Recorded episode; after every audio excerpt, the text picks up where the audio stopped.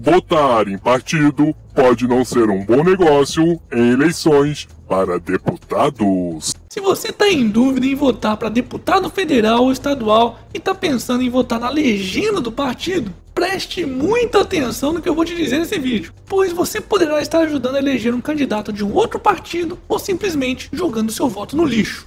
Pois é, pessoal, as novas regras da reforma eleitoral aprovada em 2015 alteraram o cálculo para se eleger um deputado.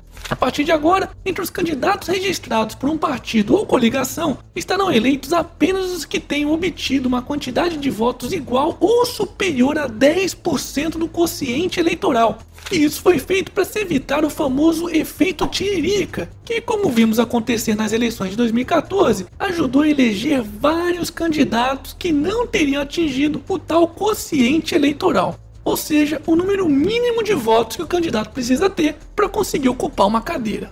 E se você não sabe como é que o quociente eleitoral é calculado, eu vou te explicar com um exemplo. O estado de São Paulo possui cerca de 33 milhões de eleitores. Desse total, imagine que 3 milhões tenham votado branco ou nulo, outros 3 milhões tenham faltado e que cerca de 27 milhões tenham votado em um deputado estadual ou em uma legenda.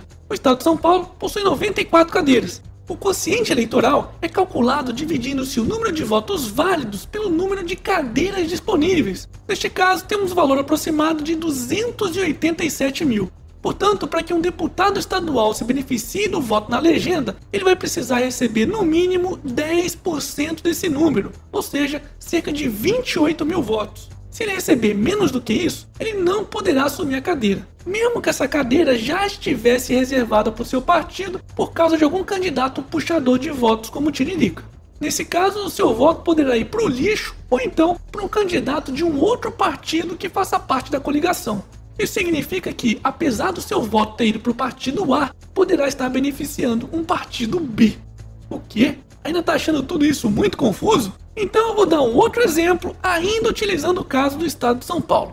Imagine que um candidato A tenha recebido 50 mil votos, o candidato B 20 mil votos, o candidato C, também desse partido, tenha recebido 10 mil votos e os votos na legenda do partido tenham sido de 550 mil votos. Portanto, 630 mil votos no total. Como o partido ultrapassou duas vezes o quociente eleitoral, que era de 287 mil votos, ele teria o direito à eleição de dois deputados. Porém, somente o candidato A, que ultrapassou a barreira dos 10% do quociente eleitoral de 28 mil votos, é que seria eleito. Já a segunda cadeira seria perdida e redistribuída a um outro partido, já que nenhum dos outros dois candidatos alcançou os 28 mil votos. E aí, agora ficou mais fácil de entender, né? É por esse motivo, portanto, que é muito importante que você vote no número completo do candidato e não na legenda do partido. Aliás, se você ainda não sabe para quem votar para deputado estadual ou federal, dá uma conferida nesse vídeo que eu fiz nessa semana, dando algumas dicas muito importantes de como utilizar algumas ferramentas na internet para escolher o seu. Hashtag Vota Direito, porra! E aí, curtiu? Então não se esqueça de dar aquele like e compartilhar esse vídeo em todos os lugares que você puder imaginar, especialmente no zap zap da sua família, pois faltam pouquíssimos dias para as eleições e essa informação é muito importante.